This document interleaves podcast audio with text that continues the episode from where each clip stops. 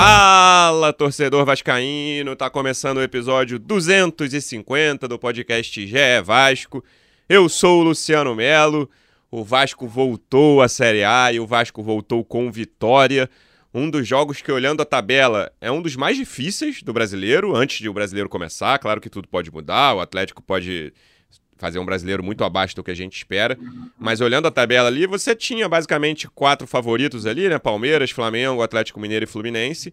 E o Vasco já enfrentou um desses favoritos fora de casa e o Vasco venceu 2 a 1 sobre o Galo, um início espetacular do Vasco no jogo. E depois uma pressão, um sufoco, a gente vai discutir aqui se o Vasco podia ter um, saído um pouco mais, ter rondado um pouco mais a área do adversário depois desses primeiros 20 minutos ali que o Vasco foi muito bem. Mas tem muito assunto, tem muito jogador que a torcida desconfiava, ainda desconfia, mas que foi muito bem na estreia. Jogadores mais badalados até que foram mal. Vamos falar sobre isso, do que vem, sobre o que vem pela frente. Teve contratação, a gente está gravando na manhã de segunda aqui. O Vasco está muito perto de anunciar mais um reforço. Última semana da janela interna, né? Acaba no dia 20, na quinta-feira. Vamos falar sobre isso também. Estou recebendo aqui uma das repórteres que cobrem o dia a dia do Vasco no GE. Como é que você está, Emanuele Ribeiro? Seja bem-vinda. Fala, Luciano. Fala, torcida vascaína. Bom demais estar de volta ao podcast, de volta aos jogos e o Vasco de volta à Série A do Campeonato Brasileiro com essa estreia com E maiúsculo, né? Uma vitória muito importante fora de casa, como você disse. O Vasco começa a competição derrubando um dos favoritos ao título fora de casa, em Belo Horizonte. Vitória muito importante, com boa atuação durante parte ali do primeiro tempo, mas depois com uma estratégia perigosa, porém que funcionou muito bem. O Vasco conseguiu colocar em prática bem o que ele se propôs a fazer dentro desse jogo. Acho que o Vasco começa muito bem, começa confiante e dando aí uma injeção de confiança também na torcida vascaína para a sequência da temporada. É isso, também por aqui, representante do Vasco no projeto A Voz da Torcida, do canal Portão 9 no YouTube. Estava no Mineirão, mas já está de volta em casa. Como é que você está, João Almirante? Seja bem-vindo. Fala, Luciano. Fala, Manu. Realmente estava lá no Mineirão, estava lá tomado pelas emoções ao final do jogo. Gravei o pós-jogo ali com a galera cantando. Falei que foi 2 a 0 Vasco. Estava tão atarantado da cabeça com aquele sufoco final mas voltamos com uma vitória fundamental né, na estreia, num jogo muito difícil, como vocês falaram, um jogo em que, independente ali da briga em que os times vão estar é, na competição, poucos vão tirar pontos do Galo lá, três pontos do Galo no Mineirão, pelo menos é a expectativa, e o Vasco conseguiu fazer isso com um início de jogo avassalador 15 minutos de cinema de Gabriel Peck, uma coisa alucinante. Melhor jogador do Bateu. brasileiro. Pois é, na maior nota aí no, no site lá que faz o ranqueamento lá da pontuação, nosso querido Gabriel Peck, que bateu uma falta, a chapada do vovô, o vovô deixou o seu legado aí no Vasco da Gama, e ele bateu ali muito bem, o André acabou tomando o gol dele, podia, se arriscou até o André ali, porque Foi. vai que estava impedido ali, Pô, pertinho, ainda bem que não. Andrei com quatro minutos de Série A já fez o seu primeiro gol aí também no, no Brasileirão. Depois o, o, o, o segundo gol vindo de onde, Luciano Melo? Do latereio, marca registrada aí do professor Abel Braga, ó, de anos, está implementado ali no Vasco. E, e aí aparece, não aparece tanto para a galera, mas depois analisando o lance ali, você vê a importância do Pedro Raul, cara. Tem uns cinco caras em cima do Pedro Raul nesse lance e a bola sobra pra, do lado de fora para o Piton. Piton cruzou ou o Piton chutou, chutou a bola né? mal? Mas tá tudo certo. Mal. Chutou, mas tá tudo pra certo. Para mim, ele viu, anteviu o que ia acontecer. Meteu e o Peck chapando de direita, né? Ele que bateu a falta esquerda Foi. de direita, que não é a perna boa do Peck. Fez aí também o gol. E a partir dali a gente pensou: o Vasco vai fazer 3, 4? Não. não quem pensou, pensou isso? Tá maluco. Meu é. amigo. O que é que vem pela frente, né? E acho que até limitamos bem o Galo no primeiro tempo, assim, em oportunidades, mas na parte final, que eles conseguiram uma pressão Foi. ali, bola cruzada e tal, e, e, acabaram fazendo um gol numa jogada de bate-rebate ali que o, que o Lemos aproveita bem. No segundo tempo, acho que o Vasco conseguiu também manter o Galo afastado da área e de zonas de perigo por um bom tempo, a partir da metade final, o Galo foi vindo para cima, né? E aí os caras, pô, sacam o Edenilson Patrick, Pedrinho, não sei mais quem, e o Vasco vai Galarza, Barros, Figueiredo.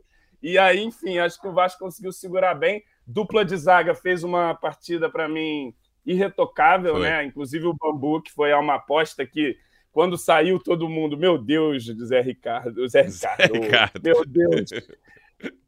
Professor Maurício, o que, que você está inventando aí? Mas ele foi muito bem. É, acho que errou um passe ou outro ali, mas no, no, de modo geral foi bem. O Léo também bem. Os laterais também gostei do Piton e o Puma, né, quis dar emoção. Ah, vamos falar sobre isso aí. Fale disso, Luciano. O Luciano Melo nos bastidores estava um pouco mais nervoso, não está tão risonho com a falha do Puma, não. Mas é isso, cara. Seguramos a bronca, três pontos. Falávamos aqui antes do jogo que um ponto, porra, já, já, já seria algo a se valorizar nessa estreia fora de casa, pensando na sequência difícil que o Vasco tem. Três pontos foi perfeito. Nota 10 para todo mundo aqui. Já estou cravando antes, porque venceu, tá bom. É, eu não tenho palavras para descrever o meu sentimento quando o Puma perdeu aquela bola ali. E ele não sabia que a gente já sabia. A gente sabia que o jogo tinha acabado. Então era dar é. um bico para frente e o Everson ia pegar a bola e o juiz ia apitar. E eu, eu tive... Ou não, né? Porque o senhor Rafael Klaus ele tentou, ele queria dar 15 minutos, aqui ia ficar muito na cara ali, mas tá bom. O... Mas vamos falar então exatamente dessa escalação, Manu. É... Eu tenho. A gente acabou de ver aqui, né? não que o podcast vai falar sobre isso, mas o maior rival do Vasco, o Flamengo, vamos, né? Não pode falar o nome. Acabou de ter uma situação que tinha um técnico muito convicto e ele não ia com a manada. Então, eu tava falando com amigos flamenguistas que eu reconheço um mérito em técnicos que não vão com a galera, assim, sabe? Porque ultimamente tem sido muito fácil, às vezes, você sempre fazer o que a maioria quer. E aí vamos passar pro, pro Vasco. Falei, acabou, durou, durou 20 segundos a parte do Flamengo aqui. Quando sai a escalação do Robson Bambu, no lugar do Capasso, eu fiquei surpreso, claro, porque o Robson tinha feito poucos jogos e jogos ruins até agora pelo Vasco, que não vinha num grande momento, né? A passagem dele pelo Corinthians foi ruim, ele quase não jogou na França antes de, de vir para cá. E aí. Mas eu, aí eu fiquei pensando, cara, o Vasco ficou quatro semanas sem jogar. 27 dias só treinando, só treinando, um jogo treino tal. Teve um que foi transmitido que era melhor que não tivesse sido, aí depois, né, o Vasco... Pior começou... decisão estratégica da SAF, Luciano Melo. Exatamente. Porra, aquilo ali quase quebrou tudo. Transmitiu o jogo do Atlético. E, cara, eu fiquei pensando, pô, alguma coisa ele viu, sabe? Será que assim, na minha, eu fiquei pensando, cara, o Capasso deve ser muito ruim com a bola no pé, assim, né? Essa coisa da construção. Não que o, o Robson seja maravilhoso. É, mas assim, alguma coisa o Barbieri viu. Então eu por, por, ter, por, tá, por ter ele ter tomado essa decisão depois desse período tão longo de treinos, assim, me tranquilizou um pouco, assim. Claro que eu não vou falar que, nossa, né, pô, que, que antes do jogo eu pensei que ótima decisão colocar o Robson, não foi o caso, né? Mas me tranquilizou um pouco nesse sentido de, cara, é um longo período, dava para ele, dá para ele perceber muito bem qual é o rendimento do Capácio e qual é o rendimento do Robson nos treinos. E ao, ao fim desse período, ele decidiu escalar o Robson. Vamos ver qual é essa. Eu não, eu não fiquei tranquilo, mas não fiquei desesperado com essa escalação. E o Robson foi muito bem, né? Ele errou um passe bobo ali. Ele teve muito trabalho, é um ataque muito móvel, que chega com muita gente, principalmente depois de tomar dois gols no início, né? É inevitável isso. E gostei muito da atuação dele. E aí depois a gente vai falar do goleiro, mas eu queria. Vamos começar com o Robson, Manu. É, na verdade, eu não sei nem se a, a, estratégia do Barbieri nesse sentido foi porque o Robson tem treinado melhor do que o Capasso, porque o Capasso até foi titular em alguns desses testes que o, o Maurício Barbieri fez, né? Contra o Atlético, ele não estava à disposição, estava com uma dor, né, que o tirou aí de, desse, desse teste, mas depois ele chegou a ser titular também nesse período aí de, de treinamentos do Vasco. Acho que a questão do Atlético, do, estilo de jogo do Galo pesou para a decisão assim do Barbieri. Vamos ver o que vai ser na sequência, né? Mas ele já vinha falando isso em algumas coletivas que ele vai priorizar o adversário, a escalação vai depender, a estratégia vai depender de como joga o adversário. E eu acho que essa mobilidade do ataque do Galo, né? É, que tem o Hulk, que não é um centroavante fixo, que sai muito da área. Aconteceu isso nesse jogo de sábado, o próprio Pavon, o Paulinho, que são jogadores de, de muita mobilidade, eu acho que ele viu no Robson um, um, zagueiro que poderia acompanhar melhor isso do que o, o próprio Capasso, né? Até porque no, nos jogos que a gente viu nessa temporada, em questão de qualidade, eu acho que o, o Capasso jogou melhor, mostrou mais do que o, o, próprio Robson, né? Mas como você disse também, foram quase quatro semanas aí livres para o técnico treinar e preparar a equipe. Ele viu melhor o que a gente não, não conseguiu ver. Mas acho que nesse jogo, essa decisão, né, avaliando depois dos 90 minutos também, acho que a decisão pelo Robson foi a mais correta. Acho que ele conseguiu cumprir muito bem o papel dele ali. Foi um, um dos jogadores que se destacaram. Né? A linha defensiva do Vasco foi muito bem nessa partida. Acho que os três meio-campistas também, Andrei, Jair e Rodrigo foram muito bem. Os dois zagueiros, né? O Léo acompanhou o, o Hulk, incomodou o Hulk durante todo o jogo. O, o Robson também, é, tirando essa falha aí, eu vi alguns torcedores reclamando do Robson no, no gol do Galo. Acho que não, não teve ah, isso, assim. E então acho que é isso. Acho que a estratégia foi mais pelo que o adversário mostraria aí no, no Mineirão. Qual foi a sua sensação, João, ao saber da escalação e o que, que você achou da, da atuação dele? Então, cara, tem duas maneiras de ver, né? Tem uma maneira de ver que é a seguinte: caramba, o capaço deve ser horroroso, né? que isso, terrível, trouxemos o cara aí, ele deve ser pô, uma tragédia, né? E a outra é, pô, o Robson, essa que você falou assim, pô, deve estar tá treinando bem, deve estar tá mostrando alguma coisa ali para o Barbieri além. E, bom, foi a opção e foi muito bem. Achei que fez uma partida bem segura, é, bem pelo alto, bem por baixo. Ele sai para dar combate, é, foi efetivo também. Fez um, uma ótima partida e a gente ganha, pelo menos é mais uma opção aí, né? Que, a gente, que pouca gente já estava colocando o Robson atrás do Miranda, inclusive, na, na, na, hierarquia ali do elenco, né? E assim, acho que não dá nem para a gente fazer uma avaliação muito justa do, do Robson no Vasco, é, porque ele não tinha jogado praticamente. Ele jogou um jogo ali do, do início do Carioca com o time, pô, o time lá que, com, que sobrou do elenco, né, aqui no, no Rio. Jogou ali um time todo, todo modificado e depois não teve sequência, teve uma lesão. Foi não o quarto entrou. jogo dele só, esse. É, foi, foi jogar uma partida com o Atletique ali, que foi, pô, jogo treino, que o Vasco foi muito mal, né? Um jogo sem intensidade nenhuma. E aí, depois dos treinos, acabou ganhando essa vaga e jogou. E foi muito bem. Mais uma opção que a gente ganha. Tomara que o bambu, eu prefiro bambu, eu prefiro folclore, é, siga aí num, numa boa trajetória do Vasco e vire uma opção interessante para nós. É, no primeiro teste grande, marcando Hulk, Paulinho e todos os outros jogadores do, do Atlético, ele foi bem. Tem uma jogada, se não me engano, agora eu não sei quem foi. Ali no segundo tempo, que vem um cara do Galo rabiscando todo mundo, joga na frente, é inclusive, é Pavão, do bambu Pavão. também. E, Pavão, e ele dá um carrinho assim, corta, é um lance que ele vai muito bem também. Enfim, ótima partida. Que bom, temos aí mais uma opção, ao que parece. É, o outro jogador que eu queria separar para a gente falar individualmente, antes de falar de atuação coletiva, é o Léo Jardim, Manu. Porque a gente falou alguns episódios aqui sobre ele e virou uma, uma coisa, enfim, quase um delírio, na minha opinião, a quantidade de críticas ao Léo Jardim. E eu não tô nem falando que ele deve ser elogiado, não. Para mim, ele é um goleiro que até agora não... é média a passagem dele pelo Vasco não tem grande. Tem, tem grandes jogos, esse foi o maior disparado. E tem algumas falhas. Eu lembro que teve um jogo contra o Bangu que ele soltou várias bolas fáceis, assim, várias, umas três bolas. Não que... tomou gol. Exato, não, não tomou, tomou, gol, mas ele tava muito inseguro naquele jogo. E teve, uma, já teve mais de uma atuação insegura, mas um, um jogo que eu lembro que eu tava no estádio, que as pessoas falaram foi aquele chute do Arrascaeta no 3x. O jogo que o Capasso falha, eu falei sobre isso aqui. Cara, o chute do Rascaeta foi assim, um chute fortíssimo, cara. Assim, ah, e aí no, na câmera lenta, você olhando, ele consegue, ele toca na bola ainda. Pô, na minha opinião, viagem falar que aquilo ali foi falha do goleiro. Viagem. Mas só a minha opinião de quem tava lá, viu o chute de perto e não de dentro do campo. Então, virou uma coisa que, assim, qualquer. Aí, é, segundo gol do Sassá contra, do, contra o Atlético, essa bola aqui na, na, na, trave do goleiro, do lado do goleiro, não dá para tomar. Beleza, aquele gol ali, tá, né? Um gol, mas será que ele estava com toda a concentração no jogo, treino em São Januário? Enfim.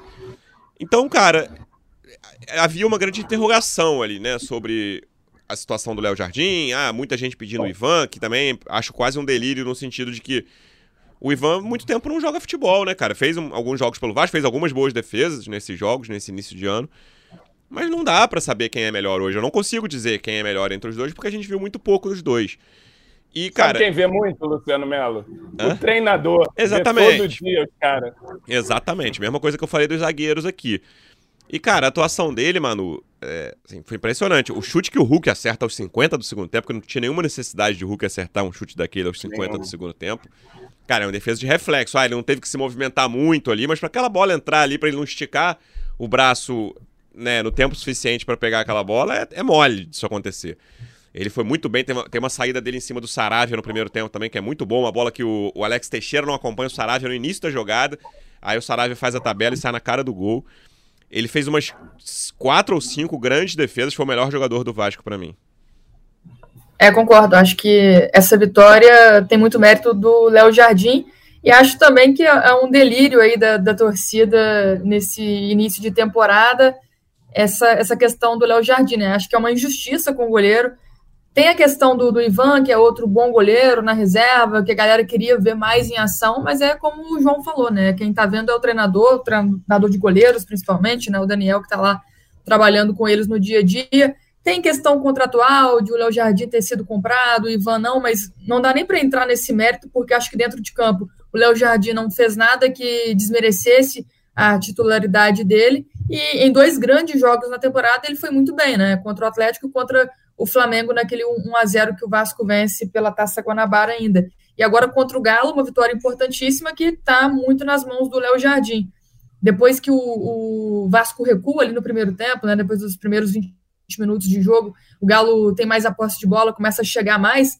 Ali naqueles primeiros 45 minutos ali, o, o, o Galo deve ter chegado com perigo umas quatro ou cinco vezes, e o Léo Jardim fez boas intervenções essa do Sarabia foi uma. No segundo tempo, o Galo teve mais dificuldades de finalizar, né? Acho que a, a defesa do Vasco se postou uhum. muito bem nos primeiros minutos do segundo tempo, mas depois na reta final o Galo volta a crescer na partida, volta a chegar com mais perigo. Teve esse chute do Hulk, teve também mais uma cabeçada do, do Maurício Lemos, né? Que o Léo Jardim também defende muito bem. Então, esses três pontos fora de casa, esse início muito bom do Vasco no Campeonato Brasileiro, tem com certeza as mãos do Léo Jardim. Acho que ele ganha confiança, isso é importante também para o goleiro. Eles vinham falando né, que essas críticas, esses pedidos da torcida não interferem, mas a gente sabe que interferem sim de alguma forma, isso entra na cabeça do jogador.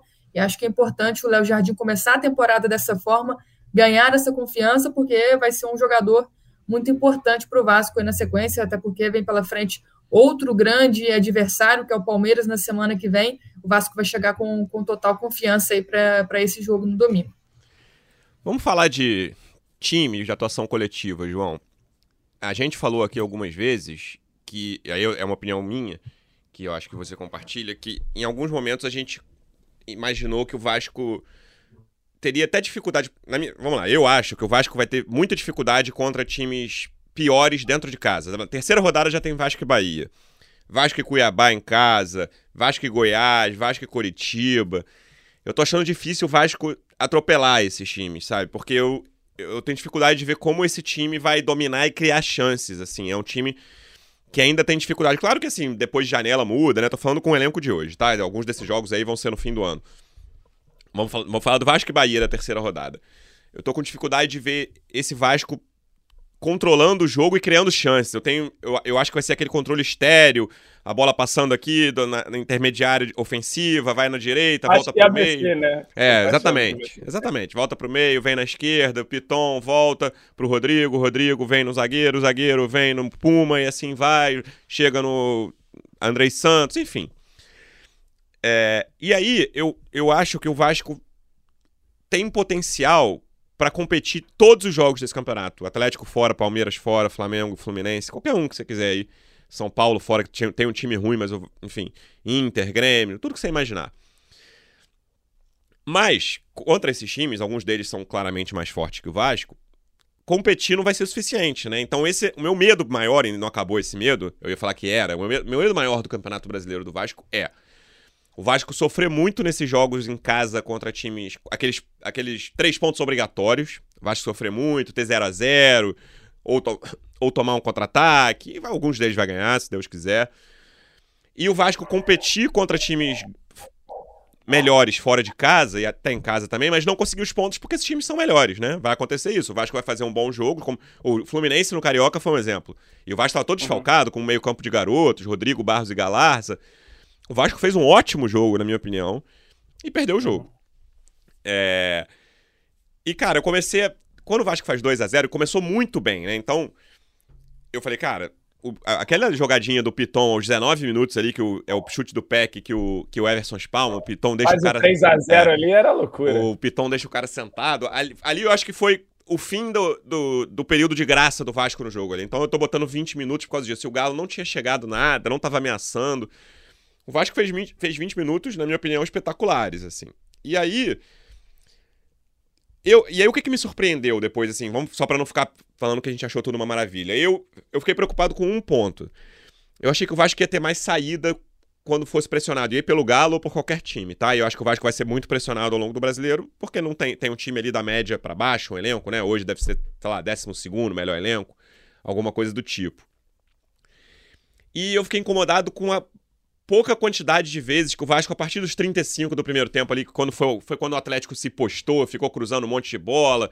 Quando o Atlético se postou da intermediária ofensiva para frente, ali nos últimos 20, 25 metros do campo, achei que o Vasco saiu muito pouco, cara. Esse, esse foi, foi o meu ponto maior de preocupação pós-jogo, sabe? O Alex, uhum. nesse tipo de jogo, se torna uma peça de, de, de, utilidade quase nula, né? Porque o Vasco precisa, é. de, precisa sair em velocidade não é a característica dele. Ele, ele fez um jogo fraco, na minha opinião, mas muito condicionado por isso também, porque o Vasco estava 2 a 0 e ele vem num bom ano, o Alex Teixeira. O Peck vira essa, esse escape de velocidade, mas não conseguiu ali no segundo tempo, não, não fez um grande segundo tempo, depois de brilhar no primeiro. E o Vasco teve muito. Os, os caras não entraram bem, o Marlon mais uma vez entrou mais ou menos, o Figueiredo também. Enfim, os reservas não, não deram essa saída. Esse é o meu principal ponto, assim, cara irretocáveis 20 minutos contra um time muito forte. Mas é uma coisa que eu acho que tem que ser trabalhada, sabe? Você. Cara, você vai ser pressionado, não tem como. Ganhando um jogo fora de casa contra um time melhor é inevitável. Mas você precisa sair mais e incomodar mais, assim. No, no segundo tempo, o lance que eu lembro é um, é um cruzamento que o Peck cabeceia, o cara quase faz gol contra, que o Peck cabeceia pro meio Pedro Raul. É a única é. bola que eu lembro no, segundo tempo do Vasco entrar na área do Atlético Mineiro, assim. O resto, isso, o resto eu não lembro de nenhum outro lance. E foi isso que me é. incomodou. É, então, eu acho que o Vasco teve é, essa dificuldade de controlar mais o jogo com a bola, né? Assim, de, de, de tentar ficar um pouco mais com ela né, nos momentos em que o, que o Atlético vinha para cima e explorou muito bola longa. Eu acho que o Vasco também no segundo tempo é, pensou em fazer o jogo mais seguro possível. Então não tentou saída curta, não tentou ficar de toquinho ali na frente da área, Rodrigo recebendo de costas, nada disso. Sim. Saía geralmente com os laterais e tentava a bola longa para o Pedro Raul. E o Pedro Raul ele estava isolado no ele estava ele recebia essa bola, o Maurício Lemos ganhou a maioria dele também, assim, foi. é um, bom zagueiro, bem. o zagueiro, zagueiro do Galo, né, que fez o gol e tal, foi um cara que venceu muitos duelos com ele, e o Pedro Raul meio isolado, e quando ele conseguiu em raros momentos ali, duas ou três bolas que ele conseguiu segurar e podia ligar um contra-ataque, ele não estava bem nesse espaço, ele não estava conseguindo. É, não fez um bom, eu não achei que ele fez um bom jogo, não, Pedro Raul. Ele não fez um bom jogo, mas ele, ele fez um jogo também sacrificado, né? Nessa, de receber bola longa, Sim. bola longa toda hora nele, para ele brigar. Ficou até o final. E ele estava também, e eu, eu acho que o Barbieri passou o mesmo dilema na cabeça dele do jogo contra o Fluminense. Eu acho que ele aprendeu alguma coisa daquele jogo. Que foi assim: vou tirar o Pedro Raul, colocar o Ignaldo, colocar Agora outro tem ali. Tem o Juan, né? Que pode ser ali é, o cara. É. De repente poderia ter feito isso, mas, pô, estreando, chegando Nem acho que devia ter tirado o Pedro também. Raul, não, cara. É isso, é um jogo é. de sacrifício pro centroavante 2 a 0 é. fora, entendeu? Com 10 é, minutos. E aí você deixa o Pedro Raul, primeiro porque ele é esse cara que vai brigar por essa bola, ele vai incomodar ali, ele vai chamar a atenção da zaga nesse tipo de lance. Ele pode ser explorado numa eventual falta ou escanteio que o Vasco consiga, e aí é uma, é uma força do Vasco e é uma deficiência do Atlético também, é um dos times que mais sofre gol em bola aérea nesse início de temporada, e principalmente na bola aérea defensiva, né? Tu, tu, tem um jogador de 1,90 coisa ali no meio da área para afastar a bola. Não é o que a gente espera do centroavante, a priori, Luciano Melo, que ele, porra, puxa a marcação, que ele quer que o cara meta gol, né? Mas ele, acho, taticamente, ele contribuiu né, para o jogo coletivo assim, não estava muito bem quando para segurar a bola e acionar os pontos e tal, acionar os meias, mas foi um jogo sacrificante para ele. E, e, também, assim, fiquei sentindo falta do Vasco ter uma saída melhor é, para o jogo, mas também compreendo que o Galo perdendo, com a qualidade do elenco do Galo, né? É, às vezes não é muito, muito, muita escolha para nós. E aí o Vasco baixou o bloco e, e, obrigou o Atlético a cruzar, cruzar. Você vê que não teve muita jogada pelo miolo ali, miolo bem protegido, e a zaga tirando tudo pelo alto, brigando, ganhando. A maioria dos lances, né? Teve no, no último lance que o Puma perde a bola, o Maurício Lemos está. E teve um lance, né, da... cara, que o. Agora eu lembrei, não tinha até esquecido desse lance. O Paulinho não conseguiu dominar, ele estava em posição legal, ele ia sair na cara do goleiro no segundo tempo. É. Na cara do. Não, é. Uma linha de impedimento ali que não deu certo, ele entrou, o cara lançou bem. E assim, era ele o goleiro, ele não dominou a bola ali. Lembrou os tempos. É, teve, ele lembrou que. Teve um momento que o. Passou pelo Vasco. Teve um momento que o, o Vasco acho que deu uma relaxada nessa marcação, né, João? Aí que o Galo começa a construir um pouco mais por dentro, que é quando aparece o, é porque... o Léo Jardim para fazer as defesas, mais ali no, na parte final do segundo tempo, né? Mas nessa questão aí do, do Vasco, acho que eu concordo com o Luciano, a questão do Alex Teixeira também. Ficou um jogo difícil para o Alex Teixeira quando o Vasco faz 2 a 0 com 10 minutos ali de primeiro tempo. Mas eu esperava também que o Vasco explorasse melhor os contra-ataques, né? Deixasse a bola com o Galo mesmo, o Atlético é, amassou muito, ele empurrou muito o Vasco no campo de defesa, mas que o, o Vasco aproveitasse melhor esses contra-ataques. Acabou que o PEC ficou numa função muito mais defensiva do que de explorar essas transições Não, em velocidade é no segundo tempo. A vitória tempo. da perseverança, meus amigos. O que o PEC corre dentro de campo é maluquice. Ele, é, ele volta. Às vezes ele está de lateral, quando o Puma sobe, ele já volta cobrindo ele se entrega muito, né? E, e, dessa vez, além da entrega tática que ele teve, ele conseguiu ser eficiente na frente. É, a vitória passou pelos é. pés dele e também a questão de dessa função tática defensiva dele, ele é um jogador importante nesse sentido, né? Mas aí entra a questão do, do elenco curto também, quando o Alex Teixeira não tá rendendo, não é um jogo para ele, a gente olha para o banco, não vê ninguém que pode fazer bem essa função pelo lado, né? Podia, talvez, o Orediano, né? Colocar o, o Eric Martins não viajou, né, Manu? É, não, mas aquilo ali não era jogo pro Orediano também, nunca. Aquilo ali era jogo para botar o Tasmania, Galarza mesmo ali no final para correr. Fechar. Né? Barros. Eu acho que as substituições foram boas, assim. É, eu, eu concordei entendi. também. É. O Barbieri quis dar mais gás para tentar subir um pouquinho a pressão, para pô, dificultar o Galo ali, deixar eles gastarem um Chegar, tempo né? na saída de bola ali e não ficar sendo tão amassado, né? Acho que até conseguiu durante um tempo, com exceção ali no final, que aí recuou todo mundo mesmo, ficou todo mundo na frente da área é, o... e vamos chutar essa bola para longe. O Vasco abdicou do jogo, mas não que tenha feito errado, né? Acho que a estratégia foi realmente Segura. boa e era o que tinha que fazer naquele momento contra um adversário forte como o Atlético em casa. É, é, eu, a minha única questão é essa sobre a falta de saída, mas não tinha como ser uma estratégia diferente, até porque o Atlético ia impor a estratégia depois de estar perdendo por 2 a 0 em casa, né? Não tinha como o Vasco fazer, não, eu vou ficar com a bola aqui tocando não, no campo de e ataque. Como eu disse, como a gente disse antes, eu acho que o Galo impôs a sua estratégia, mas ele foi começar a levar perigo só na reta final Sim. mesmo do segundo tempo. Ele leva ele perigo nas duas retas finais dos tempos, né? É quando o Galo é. começa aí é muita bola na área, tipo, série de é. escanteios e faltas cobradas ali, uma delas sai é. o gol do Atlético. E ele, mas se você olhar, tipo, os primeiros 40 minutos de cada tempo, não tem lance do Atlético, praticamente. É. Pouco lance. Fica com a bola, mas Vasco ali bem postado, marcando. E aí, ó, grande jogo do Jardim, que, é, que tinha algum questionamento. Grande jogo do Rodrigo, de quem também havia é, uma desconfiança. Não... Ele erra um passe não ali. Não sei se foi grande jogo do Rodrigo. Acho que ele jogou bem, mas. É, e até porque eu tenho. Não é implicância, mas assim, eu já fiz algumas críticas aqui à forma como. Né, principalmente é, a recuperação, né, a transição defensiva dele. Chega o Jair, fez um jogo muito bom, cara. Muito bem. É, sofreu várias Eu acho faltas. que o Jair foi o melhor do meio campo. Né? É, só, o Andrei também jogou bem. O, André, o, início do jogo do André é muito bom. Depois ele cai, mas o, o, não, não pelo gol, assim. Parecia... Pô, esse moleque é craque, sabe? A gente não tinha visto um jogo do Andrei ainda na, na Série A, né? ou, ou, então contra um adversário de Série A, né? No Campeonato Carioca. É. A gente não tinha visto um jogo dele. Fez aquele primeiro. O jogo que o Vasco ganhou do Flamengo, ele, no fim jogou. Ele cresceu de produção é. ali, os últimos 20, aquele, no jogo do gol do Puma. Mas foi o melhor jogo dele pelo Vasco contra um time de Série A, na minha opinião, sabe? Porque, cara, o primeiro tempo dele foi muito bom do Andrei. E o Jair fez um jogo mais completo, na minha opinião, de. Cara, eu sou o dono. É, do eu time, sou, cara. Exatamente. Eu sou o dono desse meio de campo aqui. Eu sou o cara mais experiente. Eu conheço esses caras todos do outro time, porque eu jogava com eles. Eu sei quem vai ficar nervoso, eu sei quem eu vou cavar falta, quem eu posso dar uma chegada mais forte. Achei um jogo muito interessante do Jair, ainda que tecnicamente não tenha sido brilhante, longe disso.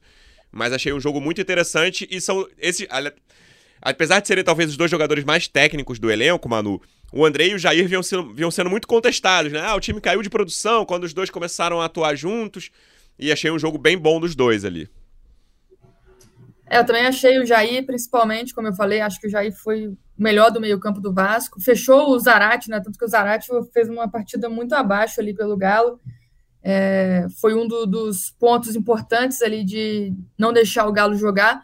Mas acho que o sistema defensivo num todo, como eu já tinha falado aqui, funcionou muito bem, né? Não só ali o, Andrei com, com, o Jair, com o Jair e o Rodrigo, né? O Andrei, inclusive, é o, o maior que mais desarmou no jogo, ao lado do Rodrigo, foram quatro desarmes ao final da partida, mas o, os laterais, principalmente o Piton, acho que acompanhou muito bem o Pavon, depois o Peck no segundo tempo também acompanha ali é, o, o, lateral do Galo, marca muito bem, fecha, né? É, o, o Piton também fe, fechando bastante ali pelo lado direito defensivo do Atlético, depois o Peck fechando o, o, Rubens também, que é o lateral esquerdo do Galo. Acho que o, o Vasco encaixou muito bem essa marcação e passa muito pelo jogo do meio-campo, pelo jogo do Andrei, pelo jogo do Jair. Acho que foi um, um, jogo taticamente muito interessante do Vasco, apesar de ter sofrido esses riscos, né, de ter se colocado em risco durante boa parte do, do jogo. Acho que foi a, a estratégia que o Maurício Barbieri conseguiu fazer para manter esse 2 a 0 no placar. Né? Esses gols muito cedo, com 10 minutos de jogo, acho que mudaram totalmente a dinâmica da partida, tanto para o Vasco quanto para o Atlético mas o, o, Vasco conseguiu uma estratégia muito interessante. Acho que foi um, uma atuação coletiva com alguns brilhos individuais ali que, que deu muito certo. É, e o Vasco conseguiu fazer algo que a gente cobrava e, e não conseguiu fazer em alguns clássicos, que é no momento em que você está superior na partida, bota a bola na casinha ali, muda o placar. E o Vasco começou ali com 15 minutos, pressionando, marcando alto, roubando bola, conseguindo escanteio, conseguindo falta e conseguindo ser eficiente, né? Porra, sobrou na direita do pé que ele pagou. Que isso, pô, é isso que a gente quer. E aí condicionou a partida, né? É o que a gente falava, né? Que faltava muita eficiência. O próprio Barbieri falou isso em muitas coletivas até aqui. A gente falava da dificuldade do Vasco em marcar gols nesses últimos jogos. E em Belo Horizonte foi totalmente o contrário, né? Em 10 minutos, o, o Vasco conseguiu marcar dois gols e já definir ali o, o rumo da partida. Muito é, bom. acho que a principal questão aí dessa, dessas primeiras 13 rodadas até a reabertura da janela vai ser elenco, né? Vai ser banco de reservas, e aí tem a parte boa, com muitas aspas, que o Vasco tá numa competição só, porque foi eliminado da Copa do Brasil.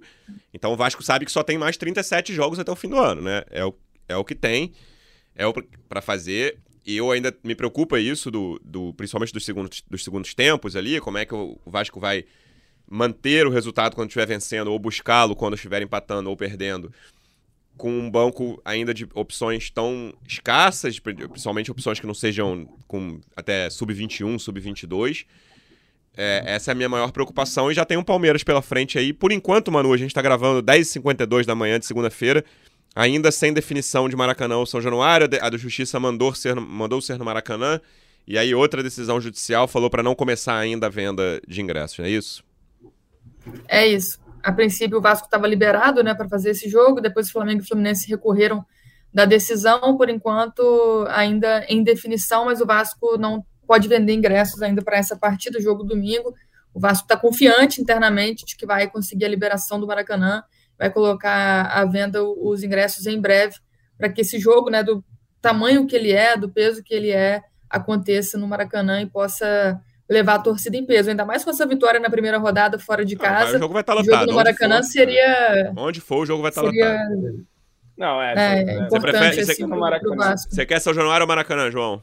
Ah, Maracanã, pô. Acho que a gente tem que começar a se acostumar com isso, de jogar no Maracanã também. É um time que já fez alguns clássicos aí. É, e acho que tem que aproveitar também a, a, empolgação da torcida. O Vasco precisa potencializar suas receitas e o Maracanã é parte importante dessa estratégia. Mas você não está preocupado com o Palmeiras, você está preocupado com o Cuiabá, não é, Luciano Melo? Porque o Palmeiras vai vir para cima e tudo mais, é mais não, tranquilo. É, não, para assim, preocupado eu tô em todos os jogos. Estava preocupado contra o Bangu, contra o Boa Vista, cara. É, contra o ABC. Eu entendi o que você quer falar. É porque nos jogos em que o adversário, o Vasco não tem necessariamente que ser o protagonista do jogo, Isso aí. você pode jogar reativamente, o outro time é, vai que, dar mais é, espaço, né? É, nem acho que vai ser um jogo completamente reativo. Eu tô, tô curioso curioso por esse jogo também. Por, por ser em casa contra um time tão forte quanto o do Palmeiras, mas que também não é um time de imposição de posse de bola pra caramba, né? O do Palmeiras. É. Mas é um time de meio campo forte, o Zé Rafael tá jogando muito bem. É, eu quero ver como vai ser esse início, assim, se o Vasco vai tentar fazer essa pressão que fez contra o Galo e depois entregar a bola pro Palmeiras. Tô curioso para isso também, mas tô muito preocupado com esse jogo. E pela força que tem o Palmeiras e pelas questões que a gente vê no elenco Não, do Vasco. Eu faria mais, mas como o Vasco ganhou na estreia também, eu acho que, pô, a gente pensando em sequência, pensando em médio prazo, Vamos, vamos João, todo, todo mundo, exatamente, assim, todo mundo aqui estava preparado, né? E todo mundo que, é. que está nesse, nessa sala, né? sala virtual, no caso, e todo mundo que está ouvindo esse podcast estava preparado para duas rodadas com zero pontos, né? Vamos combinar, tava todo é. mundo preparado para duas rodadas com zero pontos. O Vasco já está no lucro de três pontos, e quem sabe um lucro de quatro ou seis pontos aí, cara. Porra, seis pontos seria espetacular. Aí seria a cara do Vasco empatar com o Bahia, é, né? Não, 1x0 Bahia. Ó, é. né, tá.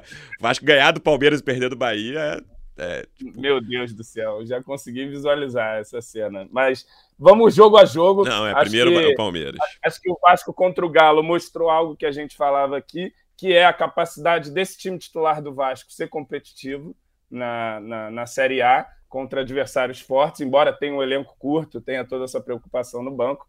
Muito embora tenham chegado Matheus Cocão e também Carabarral aí do Santos para complementar esse elenco. A gente pode falar um pouco disso depois, mas ainda é um elenco muito curto que depende muito dos jovens. Eu acho que essa dependência dos jovens é parte da estratégia do negócio também. Os caras querem desenvolver esses jogadores, o Peck, o Rodrigo, o Barros, enfim, toda a molecada do Vasco. E vamos, vamos com esperança. Acho que o Vasco tem chance também de ser competitivo contra o Palmeiras num Maracanã que vai estar tá lotado e que vai ter ingressos esgotados aí. Você pode ter certeza rapidamente. Vão evaporar aí, porque o torcedor vascaíno precisa de uma fagulha de esperança para sair do buraco. Vamos ser o último do campeonato para vamos brigar pela Libertadores. Então vamos aproveitar o embalo agora e para cima do Palmeiras. Você viu que o Cuiabá complicou para o Palmeiras Foi. lá no Allianz Parque. Então vamos complicar para eles aqui no Maracanã também e para cima. E aí, o João já até deu o gancho do próximo tema, Manu, para a gente fechar, que é reforço, né? Que é o elenco do Vasco que a gente fala. Reforço! é uma palavra forte às vezes, Cristiano Melo. É, a Vai gente fala há alguns episódios que principalmente o banco precisa de reforço. Eu acho que o time titular também, ali o camisa 5, que a gente já falou várias vezes. Mas desde a da nossa última gravação aqui, o Vasco fechou dois reforços, duas contratações, vai lá. E uma muito surpreendente, né? O Matheus Cocão, que virou Matheus Carvalho, que era do Náutico, um jogador que estava na reserva do Náutico, time que vai jogar a Série C esse ano, volante. Fiquei muito surpreso com essa contratação. É, lembrou muito o Vasco associativo. E o Carabarral, né? Que é, é, acho que é uma, uma contratação que faz um pouco mais de sentido nesse espírito de, cara, precisa reforçar para esse início de, de, brasileiro, não é um cara que vai chegar para resolver problema, beleza, é para ter um jogador com mais de 23 anos no banco, que tá, tá, tá faltando jogador com mais de 25, vai lá, no banco. É, nisso eu acho uma contratação que faz algum sentido, um cara que teve algum destaque na Argentina, depois, né, demorou a ter destaque na Argentina, mas no Santos não é um cara odiado, é, teve lesões, por isso jogou pouco, são 12 jogos só, 8 no ano passado e 4 esse ano com a camisa do Santos, mas chegou a mostrar algum talento, fez um gol contra o Flamengo no ano passado, já no último lance, que não valeu muita coisa. Mas essa eu vejo mais sentido, assim. Como é que você, pelo que você conversou com o pessoal lá, como é que eles chegaram e por que principalmente eles contrataram o, o Cocão, agora Matheus Carvalho?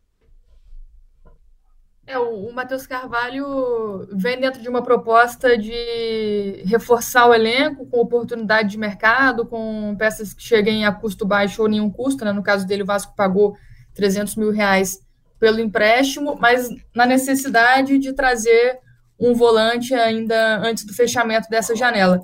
Mas acho que não foi uma contratação que pegou bem fora do Vasco, né? Os torcedores reclamaram bastante. Concordo com essas reclamações, muito porque é um jogador de 21 anos, acho que nesse perfil que tem o, o Matheus Carvalho, né, o Matheus Cocão, acho que o Vasco tem outros jogadores no elenco à disposição, é, na base que seja, jogadores que podem ajudar, e o Vasco tem um, um elenco é, muito jovem, né, peças no banco, principalmente, muito jovens, de pouca rodagem, não era isso que o Vasco precisava nesse momento da competição. Então, o, o Matheus Carvalho, concordo com você, tem um perfil muito mais do Vasco associativo do que do Vasco A única SAF, diferença do associativo é que o nosso associativo não pagaria 300 mil não e ninguém pagaria. não, tá?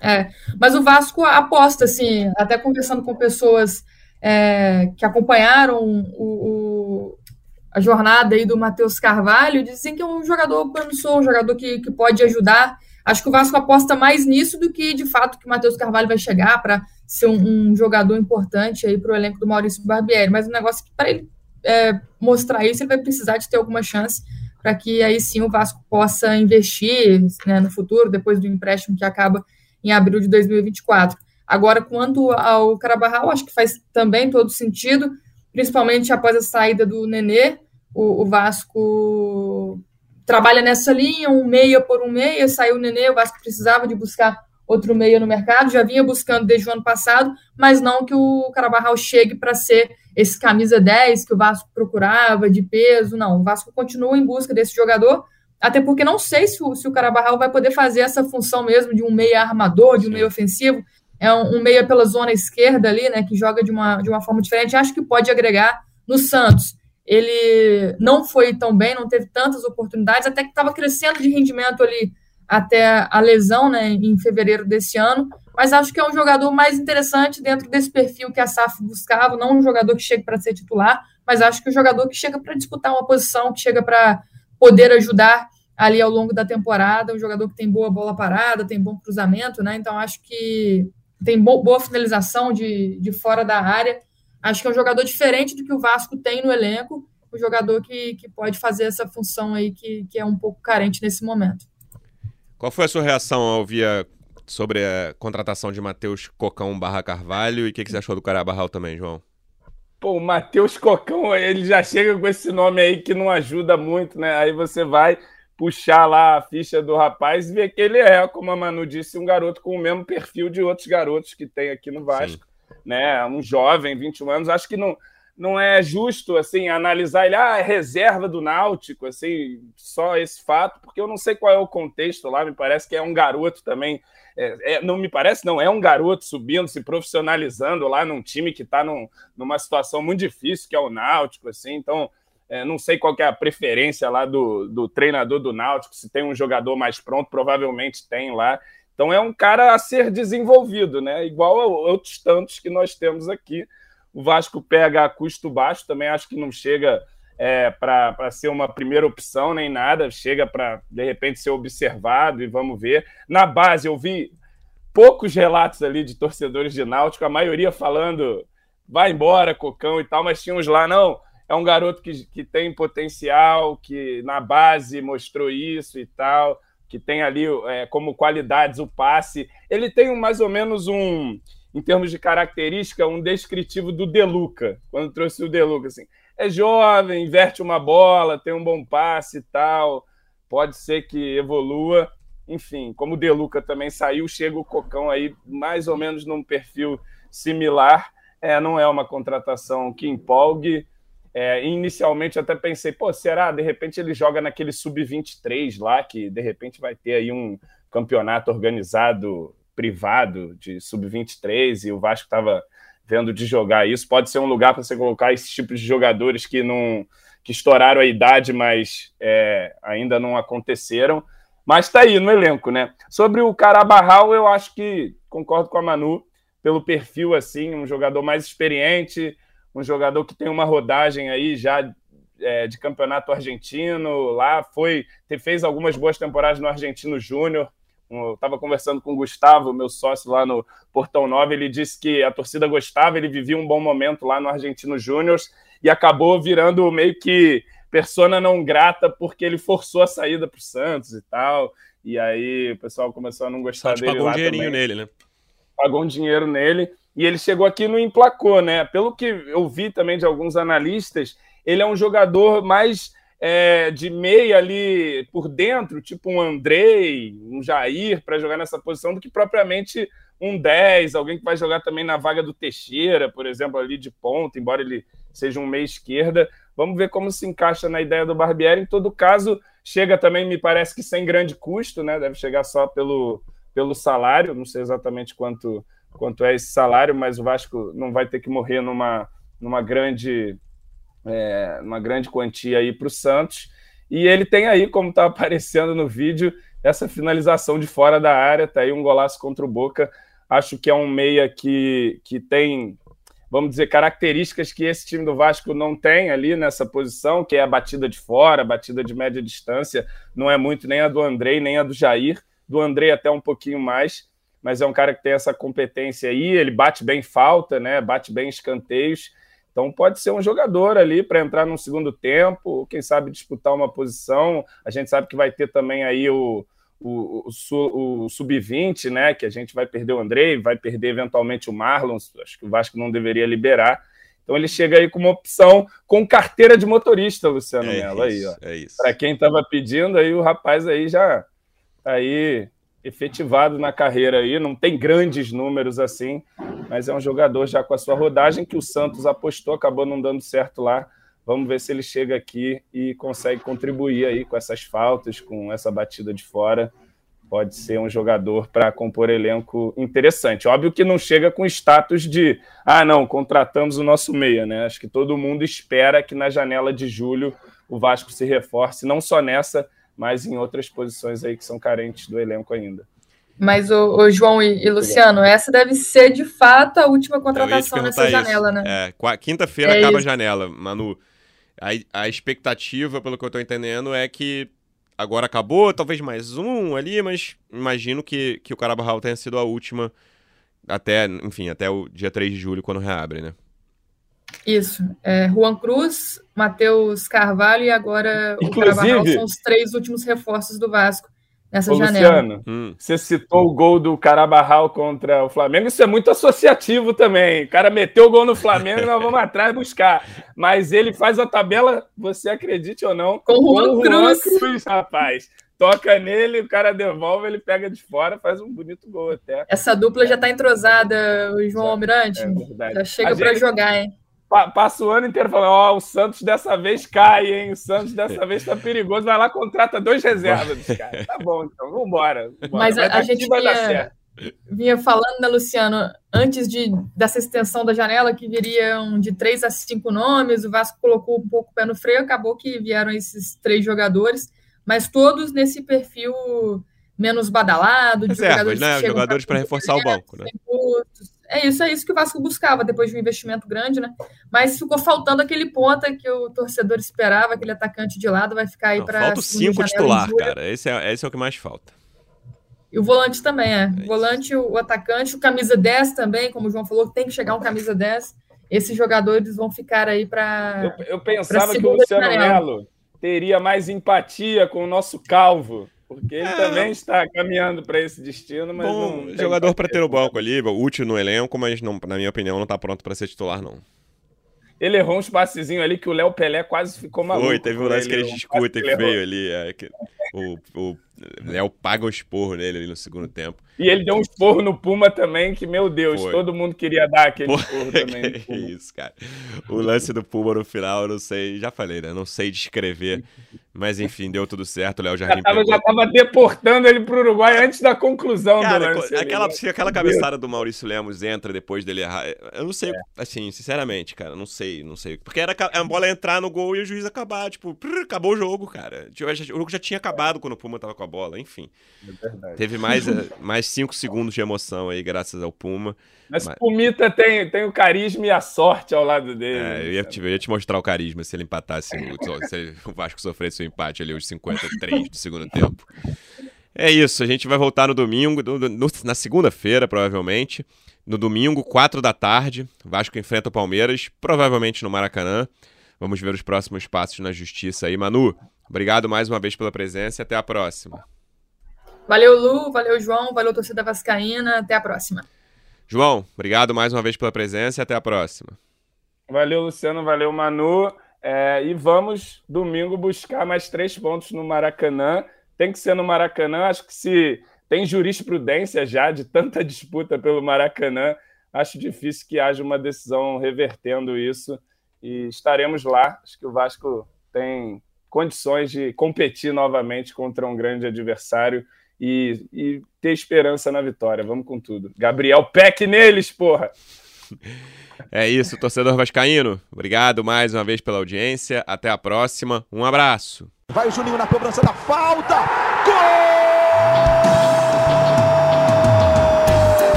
Sabe de quem? Do Vasco! Do Vascão da Gama, do Gigante da Colina. É o GE Vasco.